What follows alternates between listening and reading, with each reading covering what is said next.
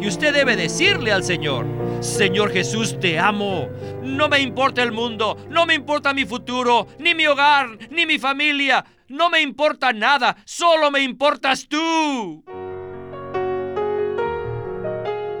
Bienvenidos al estudio Vida de la Biblia, un estudio para obtener más revelación de las Santas Escrituras que se centra en la experiencia que los creyentes tienen de la vida divina en Cristo por medio del Espíritu Santo.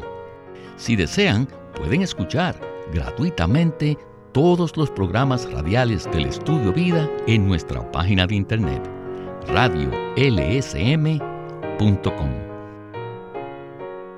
Para los cristianos, ¿qué función tiene la ley? A fin de responder a esta pregunta, debemos entender lo que la ley no hace. En Gálatas 2.16, Pablo dice claramente, y sabiendo que el hombre no es justificado por las obras de la ley, sino por la fe en Jesucristo, nosotros también hemos creído en Cristo Jesús para ser justificados por la fe en Cristo y no por las obras de la ley, por cuanto por las obras de la ley ninguna carne será justificada. Si la ley no fue para justificarnos, entonces, ¿para qué fue dada? De esto trata el mensaje de hoy en el estudio Vida de Gálatas, que se titula La verdad del Evangelio. En este programa veremos cómo el apóstol Pablo sigue luchando para proteger a los creyentes gálatas de los falsos hermanos que se habían introducido y torcían la verdad del Evangelio en Cristo. Como acostumbramos, tenemos un invitado en el programa y en esta ocasión es José Ramón Asensio. Bienvenido al programa, José Ramón. Gracias por invitarme. José Ramón, en Gálatas 2, 5 y 14 Pablo habla de la verdad del Evangelio. La palabra verdad en estos versículos no se refiere a la doctrina o enseñanza del Evangelio. ¿Podría usted darnos entonces el trasfondo de estos versículos y también decirnos a qué se refiere la verdad del Evangelio? Bueno, el trasfondo es que los creyentes en las iglesias de Galacia habían tropezado y se habían separado de la fe en Jesucristo. Y esto debido a que habían retrocedido y regresado a la ley del Antiguo Testamento, a los diez mandamientos. Los judaizantes que no andaban rectamente conforme a la verdad del Evangelio habían desviado a los creyentes hacia la ley y los habían apartado de Cristo. La verdad del Evangelio no se refiere a la doctrina ni a la enseñanza del Evangelio, sino a la realidad del Evangelio. Y el primer aspecto de la verdad del Evangelio es que el hombre caído no se puede justificar por las obras de la ley. En 2.16, Pablo dice que sabiendo que el hombre no es justificado por las obras de la ley. Es un hecho que el hombre cayó y por tanto llegó a ser carne. ¿Puede hacer la carne algo para que Dios lo apruebe y lo justifique? No.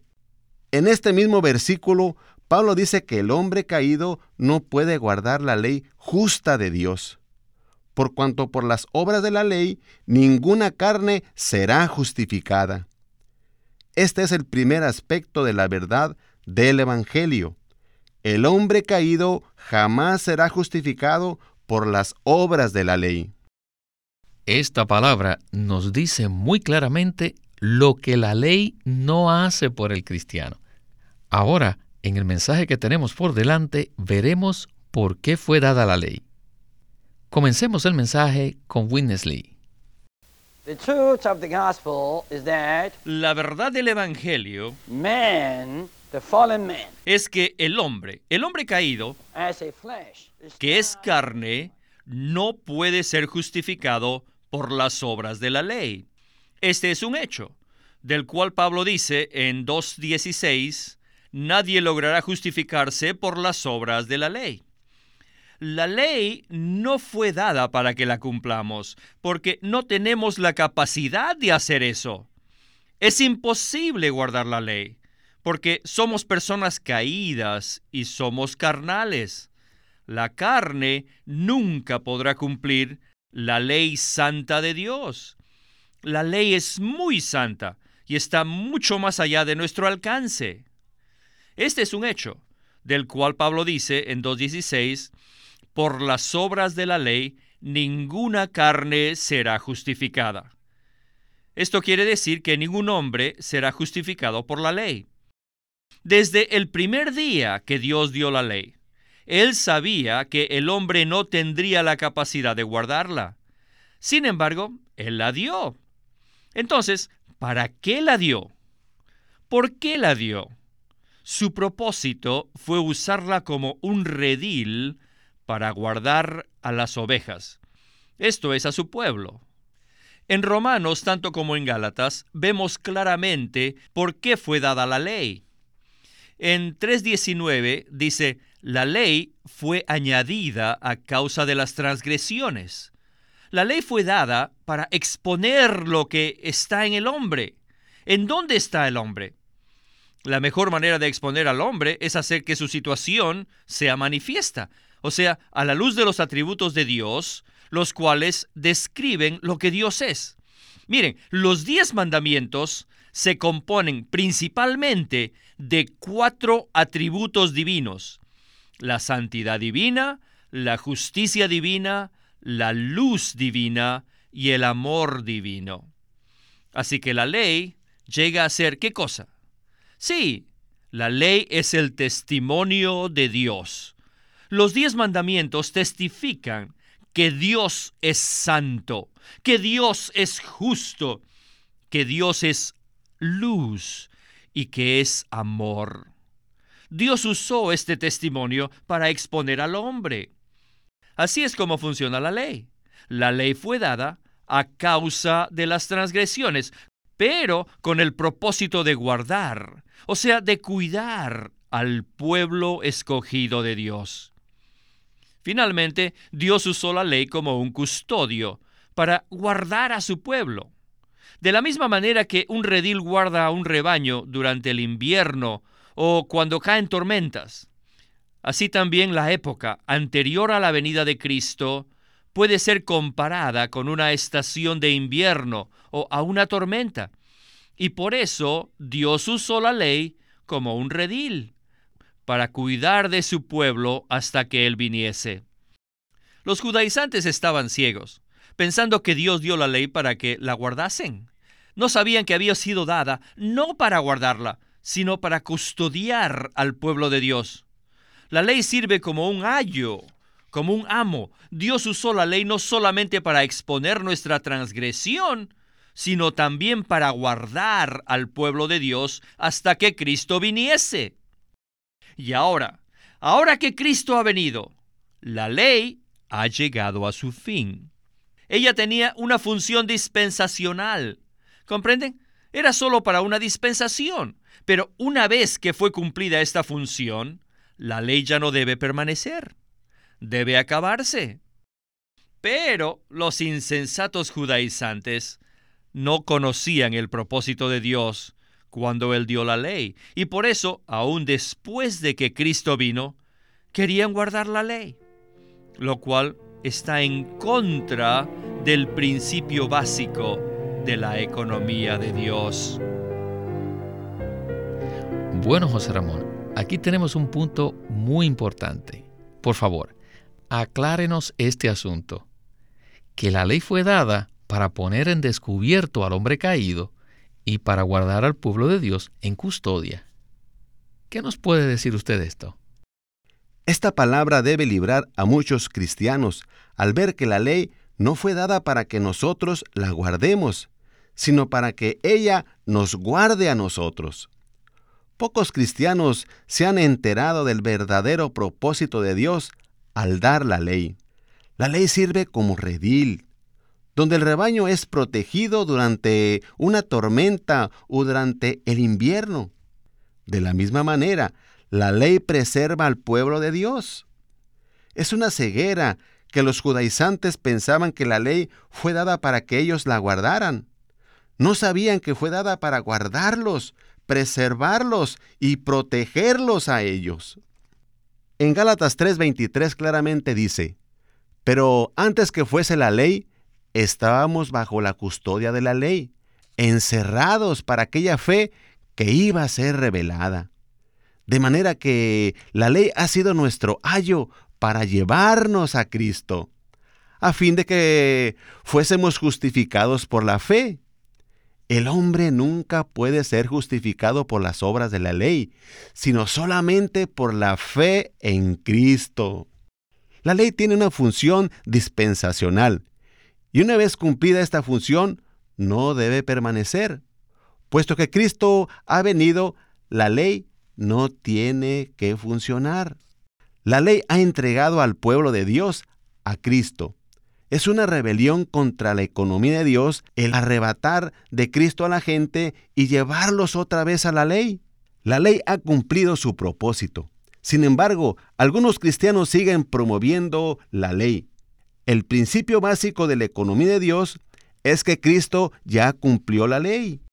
Por eso Pablo escribió esta epístola a los Gálatas, para luchar contra los que en esa era seguían promoviendo la ley.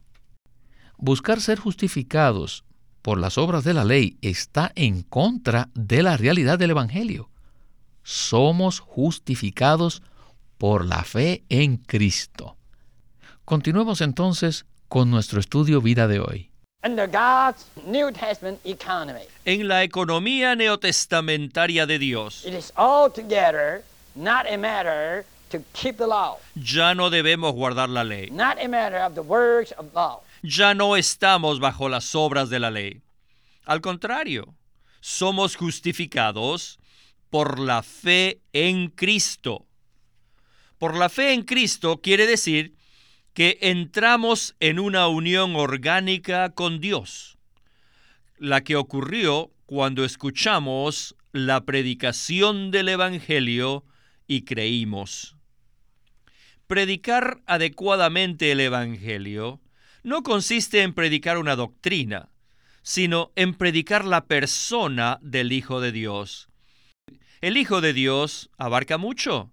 Él es la incorporación del Padre, y el Hijo de Dios es hecho realidad como el Espíritu. Para predicar el Evangelio de una forma adecuada, debemos predicar a esta persona, el centro de nuestra predicación evangélica debe ser esta persona viviente. Debemos ministrar a esta persona, el Hijo del Dios viviente, para impresionar a la gente. Al predicarles el Evangelio, debemos dejarles a ellos una impresión de esta persona viviente.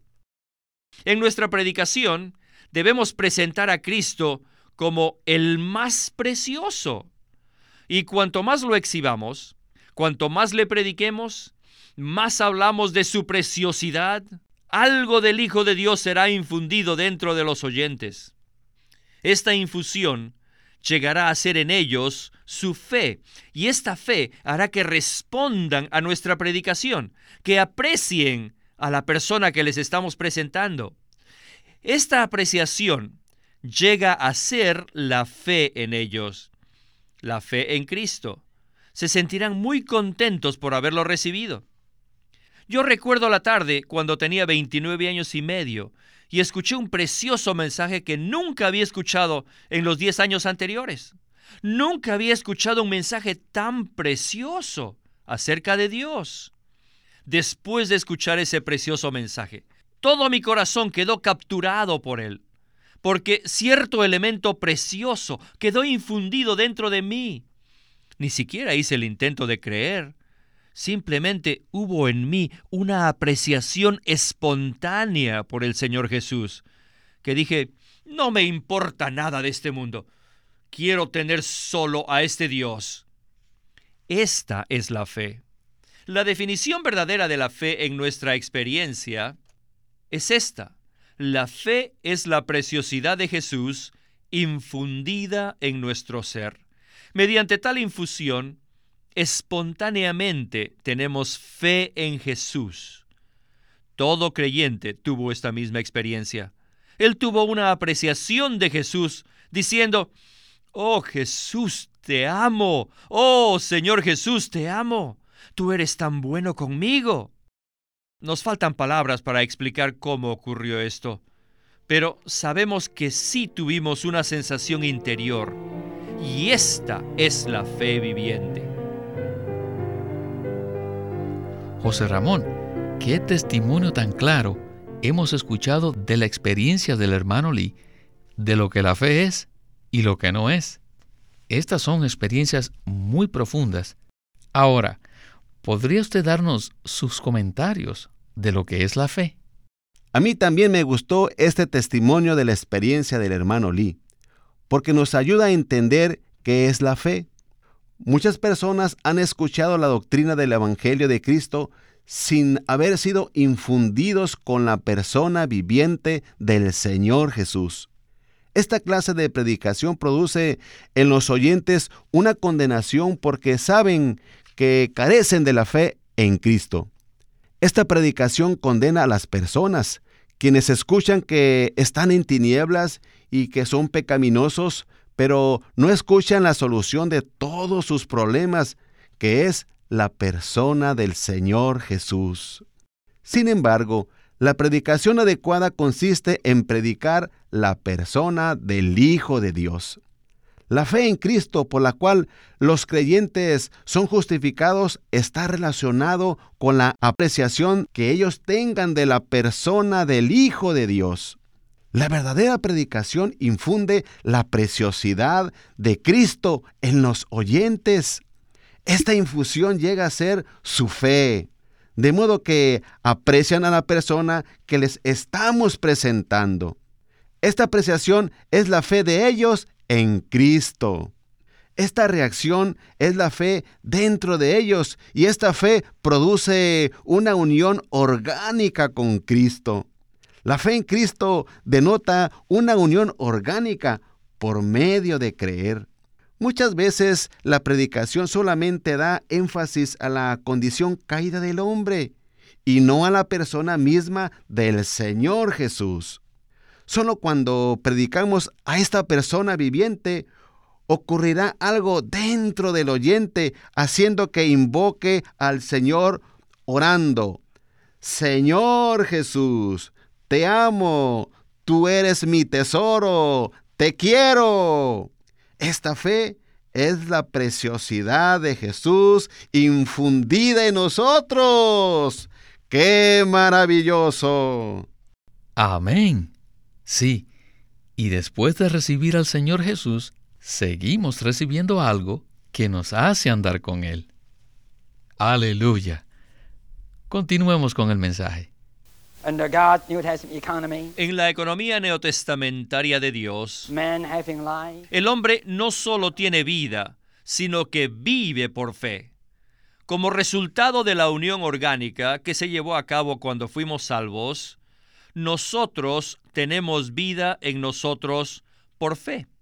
Y empezamos a vivir por esta fe, la cual es nuestra apreciación por el precioso Señor Jesús somos justificados y también engendrados y empezamos a tener una vida nueva por la cual empezamos a vivir por fe.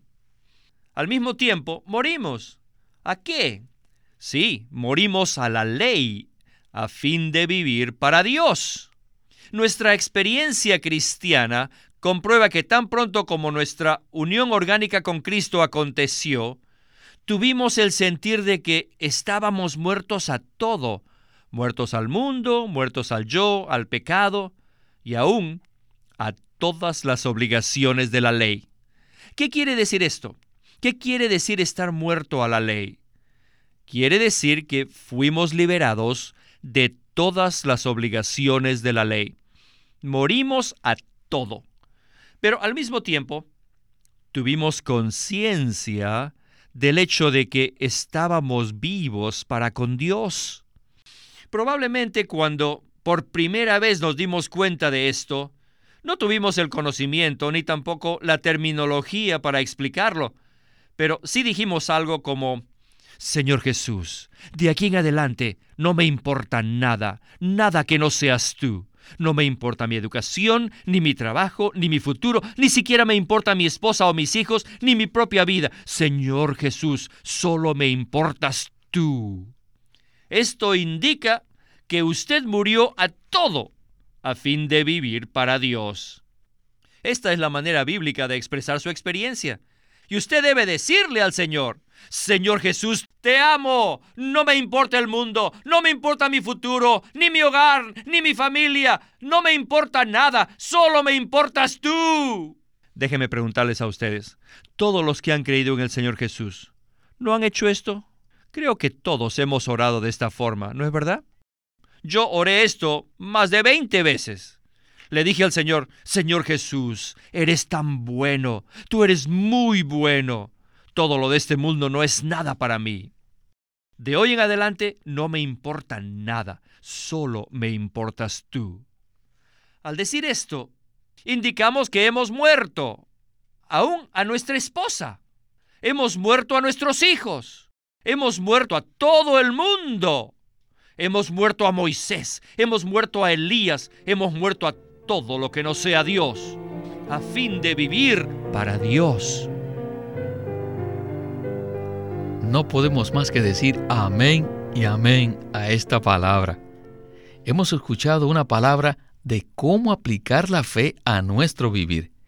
Y creo que muchos cristianos han tenido esta experiencia. En este sentido, José Ramón, ¿nos podría usted decir cómo nuestra apreciación por el Señor Jesús nos conduce a la realidad mencionada en Gálatas 2.19, que yo por la ley he muerto a la ley, a fin de vivir para Dios. Qué maravilloso hecho. No solo tenemos vida, sino que también vivimos. Y este vivir es la continuación de la fe que fue infundida en nosotros. Qué conclusión maravillosa tiene este mensaje. Me ha sido de mucha inspiración escuchar cómo el hermano Lee expresó su amor por el Señor Jesús y su deseo de solo vivir a Cristo. No le importaba más que Cristo. Esto es estar muerto a fin de vivir para Dios. La ley exige lo imposible de nosotros, pero el Señor Jesús nos justifica y nos suministra. Con solo esta reacción de fe en nosotros se producirá por la unión orgánica y se cumple todos los requisitos de la ley en nosotros. Esta fe nos hace morir a la ley y a todo y nos capacita a vivir para Dios. Con esta vida y este vivir podemos decir lo que el apóstol Pablo dijo en el versículo 20. Con Cristo estoy juntamente crucificado, y ya no vivo yo, mas vive Cristo en mí. Y la vida que ahora vivo en la carne, la vivo en la fe del Hijo de Dios, el cual me amó y se entregó a sí mismo por mí. Este también es un aspecto básico de la verdad del Evangelio. Aleluya. Qué maravilloso es el libro de Gálatas. Lo que hemos presentado hasta este punto toca el corazón de la economía neotestamentaria de Dios. Agradecemos al Señor Jesús por tal persona como el apóstol Pablo, quien habló estas palabras que tanto necesitamos aún hoy día y agradecemos al Señor por este ministerio que nos presenta estas verdades. Por lo que les recomendamos a nuestros radioyentes que adquieran los escritos de este estudio vida, que serán de mucho provecho para su vivir diario. Y a usted, José Ramón, una vez más, muchas gracias por habernos acompañado y sé que le tendremos muy pronto aquí nuevamente. Gracias por estar aquí en este precioso programa.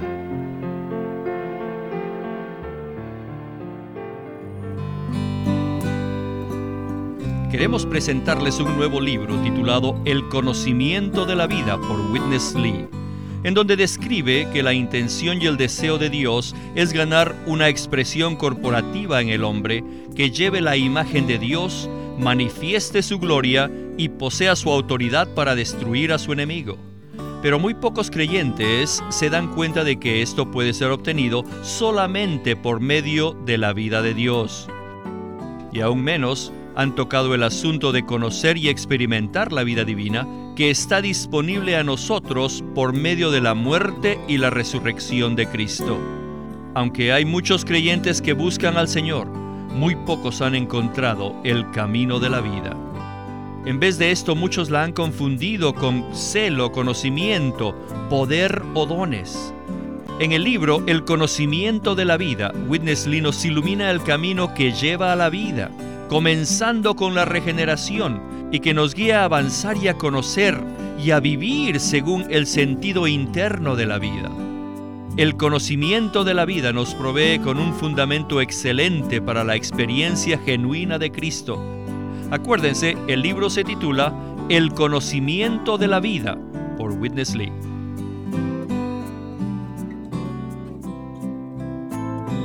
El estudio Vida de la Biblia es una producción de Living Stream Ministry que presenta el ministerio de Watchman Lee y. Witness Lee sirvió fielmente al Señor durante más de 70 años y culminó su labor con este exhaustivo comentario de todas las escrituras llamado El Estudio Vida de la Biblia. A través de los mensajes del Estudio Vida, Winnesley recalcó la importancia de que nosotros crezcamos en vida y ejerzamos nuestra función como cristianos a fin de que el cuerpo de Cristo pueda edificarse a sí mismo en amor. Queremos animarlos a que visiten nuestra página de internet libroslsm.com. Allí encontrarán los libros impresos del Ministerio de Watchman Nee y Witness Lee, la Santa Biblia versión recobro con sus notas explicativas y también encontrarán folletos, himnos, varias publicaciones periódicas y libros en formato electrónico. Por favor, visite nuestra página de internet libroslsm.com. Una vez más, libros lsm.com o llámenos a nuestro teléfono gratuito 1-800-810-1149. 1-800-810-1149. Además, si desean, pueden comunicarse con nosotros enviándonos un correo electrónico a estudiovida.lsm.org. Una vez más, estudiovida.lsm.org. Pueden escribirnos sus comentarios a casilla postal 2121 Anaheim, California 92814